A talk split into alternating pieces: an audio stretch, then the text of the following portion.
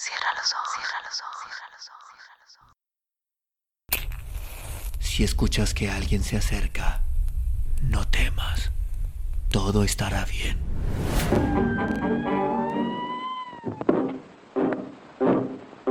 Oh, I'm going down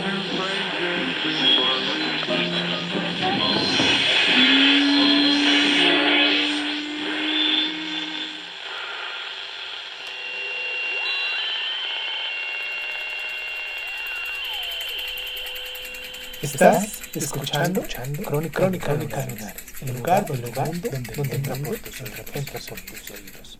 Bienvenido. El penal más largo del mundo. Osvaldo Soriano. El penal más fantástico del que yo tenga noticia se tiró en 1958 en un lugar perdido del Valle del Río Negro en Argentina, un domingo por la tarde en un estadio vacío. Estrella Polar era un club de billares y mesa de barajas, un boliche de borrachos en una calle de tierra que terminaba a la orilla del río. Tenía un equipo de fútbol que participaba en el campeonato del valle porque los domingos no había otra cosa que hacer y el viento arrastraba la arena de las bardas y el polen de las chacras. Los jugadores eran siempre los mismos y los hermanos de los mismos. Cuando yo tenía 15 años, ellos tendrían 30 y me parecían viejísimos. Díaz, el arquero, tenía casi 40 y el pelo blanco que le caía sobre la frente de indio arcano. En el campeonato participaban 16 clubes y Estrella Polar siempre terminaba más abajo del décimo puesto. Creo que en 1957 se habían colado en el decimotercer lugar y volvían a sus casas contando, con la camiseta roja bien doblada en el bolso porque era la única que tenían. En 1958 empezaron ganándole 1 a 0 al escudo chileno, otro club de miseria. A nadie le llamó la atención eso. En cambio, un mes después, cuando habían ganado cuatro partidos seguidos y eran los punteros del torneo, en los 12 pueblos del valle empezó a hablarse de ellos. Las victorias habían sido por un gol, pero alcanzaban para que el Deportivo Belgrano, el eterno campeón, el de Padini, Constante Gauna y Tara Cardines, quedara relegado al segundo puesto, un punto más abajo. Se hablaba de estrella polar en la escuela, en el omnibus, en la plaza, pero nadie imaginaba todavía que al terminar el otoño tuvieran 22 puntos contra 21 de los nuestros. Las canchas se llenaban para verlos perder de una buena vez. Eran lentos como burros y pesados como roperos, pero marcaban hombre a hombre y gritaban como marranos cuando no tenían la pelota. El entrenador, un tipo de traje negro, bigotitos recortados, lunar en la frente y pucho apagado entre los labios, corría junto a la línea de toque y los azuzaba con una vara de mimbre cuando pasaban a su lado. El público se divertía con eso y nosotros, que por ser menores jugábamos los sábados, no nos explicábamos por qué ganaban si eran tan malos. Daban y recibían golpes con tanta lealtad y entusiasmo que terminaban apoyándose unos sobre los otros para salir de la cancha mientras la gente les aplaudía el 1 a 0 y les alcanzaban botellas de vino refrescadas de la tierra húmeda. Por las noches celebraban en el prostíbulo de Santa Ana y la gorda Leticia se quejaba de que se comieran los restos del pollo que ella guardaba en la heladera. Eran la atracción y en el pueblo se les permitía todo. Los viejos los recogían de los bares cuando tomaban demasiado y se ponían pendencieros. Los comerciantes les regalaban algún juguete o caramelos para los hijos y en el cine las novias les consentían caricias por encima de las rodillas. Fuera de su pueblo nadie los tomaba en serio, ni siquiera cuando le ganaron al Atlético San Martín por 2 a 1. En medio de la euforia perdieron, como todo el mundo. En Barda del medio y al terminar la primera rueda dejaron el primer puesto cuando Deportivo Belgrano los puso en su lugar con siete goles. Todos creímos entonces que la normalidad empezaba a restablecerse, pero el domingo siguiente ganaron 1 a 0 y siguieron con su letanía de laboriosos, horribles triunfos y llegaron a la primavera con apenas un punto menos que el campeón.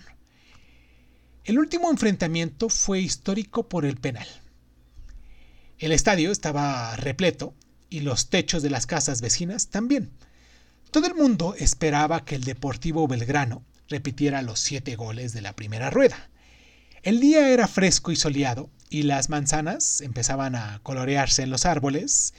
Estrella Polar trajo más de 500 hinchas que tomaron una tribuna por asalto y los bomberos tuvieron que sacar las mangueras para que se quedaran quietos.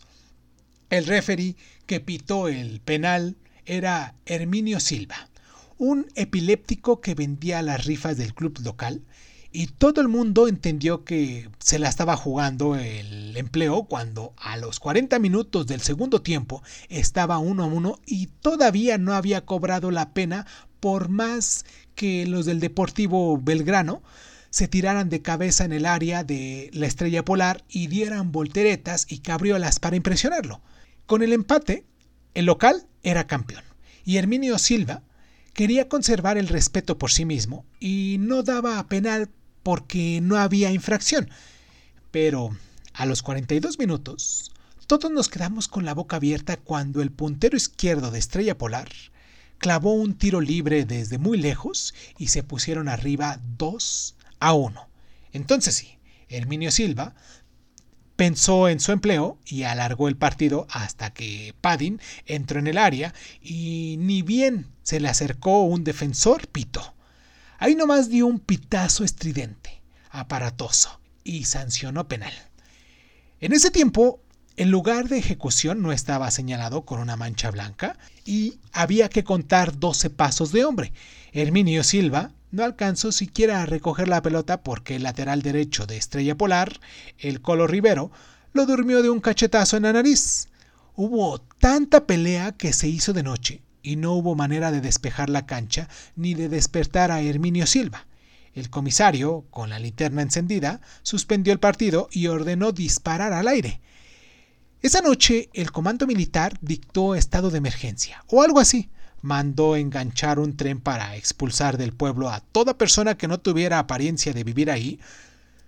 Y según el Tribunal de la Liga, que se reunió el martes, Faltaba jugarse 20 segundos a partir de la ejecución del tiro penal y ese match aparte entre Constante Gauna y el shoteador y el gato Díaz al arco tendría lugar el domingo siguiente en el mismo estadio, a puertas cerradas. De manera que el penal duró una semana y fue, si nadie me informa de lo contrario, el más largo de toda la historia. El miércoles faltamos al colegio y nos fuimos al pueblo vecino a curiosear. El club estaba cerrado y todos los hombres se habían reunido en la cancha, entre las bardas. Formaban una larga cola para patearles el penal al gato Díaz y el entrenador de traje negro y lunar en la frente trataba de explicarles que esa no era la mejor manera de probar al arquero.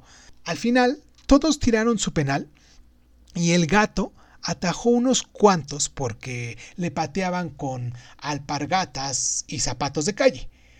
Un soldadito bajo callado, que estaba en la cola, le tiró un puntazo con el borseguí militar y casi arranca la red. Al caer la tarde volvieron al pueblo, abrieron al club y se pusieron a jugar a las cartas. Díaz se quedó toda la noche sin hablar, tirándose para atrás el pelo blanco y duro hasta que, después de comer, se puso un escarbadientes en la boca y dijo, Constante los tira a la derecha. Siempre dijo el presidente del club. Pero él sabe que yo sé. Entonces estamos jodidos. Sí, pero yo sé que él sabe, dijo el gato. Entonces, tírate a la izquierda y listo, dijo uno de los que estaban en la mesa. No, él sabe que yo sé que él sabe, dijo el gato Díaz, y se levantó para ir a dormir. El gato está cada vez más raro, dijo el presidente del club cuando lo vio salir pensativo, caminando despacio. El martes no fue a entrenar y el miércoles tampoco. El jueves, cuando lo encontraron caminando por las vías del tren, estaba hablando solo y lo seguía un perro con el rabo cortado. ¿Lo vas a atajar? le preguntó ansioso el empleado de la bicicletería. No sé. ¿Qué me cambia eso? preguntó. Que nos consagramos todos, gato. Le tocamos el culo a esos maricones de Belgrano. Yo me voy a consagrar cuando la rubia de Ferreira me quiera querer, dijo y silbó al perro para volver a su casa. El viernes, la rubia de Ferreira estaba atendiendo la mercería cuando el intendente del pueblo entró con un ramo de flores y una sonrisa ancha como una sandía abierta. Esto te lo manda el gato Díaz y hasta el lunes vos decís que es tu novio. Pobre tipo, dijo ella con una mueca y ni miró las flores que habían llegado desde Neuquén por el omnibus de las diez y media. A la noche fueron juntos al cine. En el entreacto, el gato salió al hall a fumar y la rubia de los Ferreira se quedó sola en la media luz con la cartera sobre la falda, leyendo cien veces el programa sin levantar la vista. El sábado a la tarde, el gato Díaz pidió prestadas dos bicicletas y fueron a pasear a orillas del río. Al caer la tarde, la quiso besar, pero ella dio vuelta la cara y dijo que el domingo a la noche, tal vez, después de que atajara el penal, en el baile. ¿Y yo cómo sé? dijo él. ¿Cómo sabes qué? Si me tengo que tirar para ese lado. La rubia de Ferreira lo tomó de la mano y lo llevó hasta donde habían dejado las bicicletas. En esta vida nunca se sabe quién engaña a quién, dijo ella. ¿Y si no lo atajo? preguntó él. Entonces quiere decir que no me quieres, respondió la rubia, y volvieron al pueblo. El domingo del penal salieron del club 20 camiones cargados de gente, pero la policía los detuvo en la entrada del pueblo y tuvieron que quedarse a un costado de la ruta, esperando bajo el sol. En aquel tiempo y en aquel lugar no había emisoras de radio, ni forma de enterarse de lo que ocurría en la cancha cerrada, de manera que los de la Estrella Polar establecieron una posta entre el estadio y la ruta, el empleado del bicicletero subió a un techo desde donde se veía el arco del gato Díaz y desde ahí narraba lo que ocurría a otro muchacho que había quedado en la vereda, que a su vez transmitía a otro que estaba a 20 metros y así hasta que cada detalle llegaba a donde esperaban los hinchas de Estrella Polar. A las 3 de la tarde, los dos equipos salieron a la cancha vestidos como si fueran a jugar un partido muy serio. Herminio Silva tenía un uniforme negro, desteñido pero limpio, y cuando todos estuvieron reunidos en el centro de la cancha, fue derecho hasta donde estaba el Colo Rivero, que le había dado el cachetazo el domingo anterior y lo expulsó de la cancha. Todavía no se había inventado la tarjeta roja, y Herminio señalaba la entrada del túnel con una mano temblorosa de la que colgaba el silbato. Al fin, la policía sacó empujones al colo que quería quedarse a, ver el penal. Entonces el árbitro fue hasta el arco con la pelota apretada contra una cadera, contó 12 pasos y la puso en su lugar. El gato Díaz se había peinado a la gomita y la cabeza le brillaba como una cacerola de aluminio. Nosotros lo veíamos desde el paredón que rodeaba la cancha justo detrás del arco, y cuando se colocó sobre la raya de cal y empezó a frotarse las manos desnudas, empezamos a apostar hacia dónde tiraría constante Gauna. En la ruta habían cortado el tránsito y todo el valle estaba pendiente de ese instante porque hacía 10 años que el Deportivo Belgrano no perdía un campeonato. También la policía quería saber, así que dejaron que la cadena de relatores se organizara a lo largo de tres kilómetros y las noticias llegaban de boca en boca apenas espaciadas por los sobresaltos de la respiración.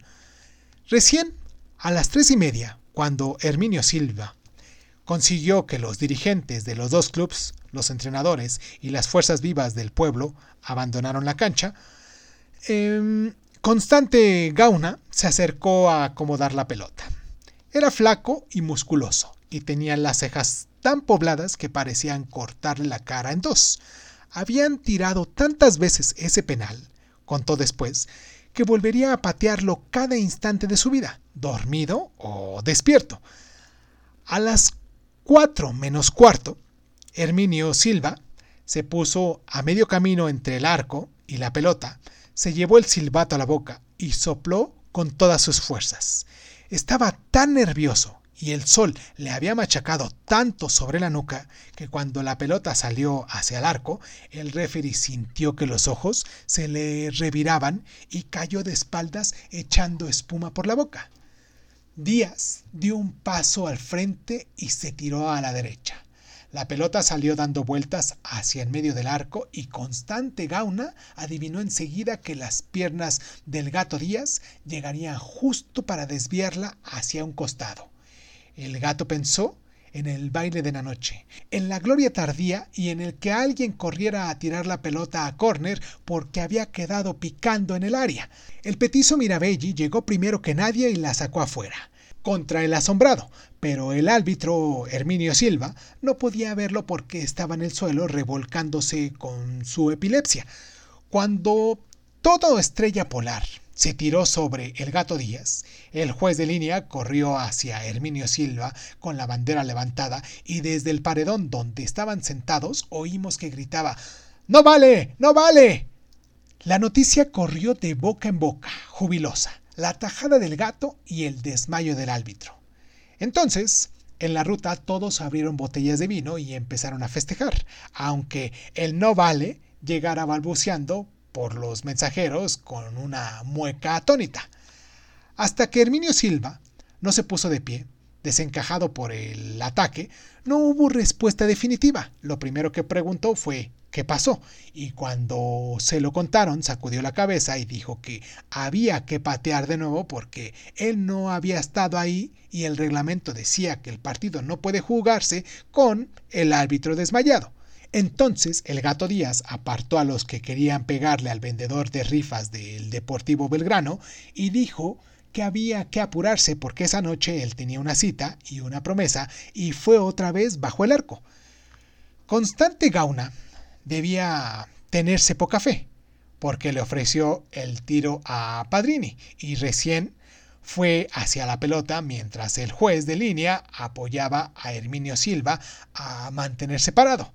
Afuera se escuchaban bocinazos de festejo y los jugadores de Estrella Polar empezaron a retirarse de la cancha rodeados por la policía el pelotazo salió a la izquierda y el gato Díaz fue para el mismo lado con una elegancia y una seguridad que nunca más volvió a tener.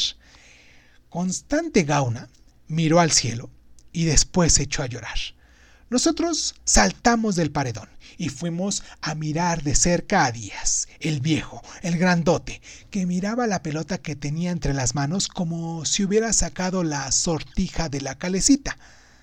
Dos años más tarde, cuando él era una ruina y yo un joven insolente, me lo encontré otra vez, a doce pasos de distancia, y lo vi inmenso, agazapado en puntas de pie, con los dedos abiertos y largos. En una mano llevaba un anillo de matrimonio que no era de la rubia de los Ferreira, sino de la hermana de Colo Rivero, que era tan india y tan vieja como él. Evité mirarlo a los ojos y le cambié la pierna. Después tiré de zurda, abajo, sabiendo que no llegaría porque ya estaba un poco duro y le pesaba la gloria. Cuando fui a buscar la pelota dentro del arco, el gato Díaz estaba levantándose como un perro apaleado. Bien, pibe, me dijo. Algún día, cuando seas viejo, vas a andar contando por ahí que le hiciste un gol al gato Díaz. Pero para ese entonces ya nadie se va a acordar de mí.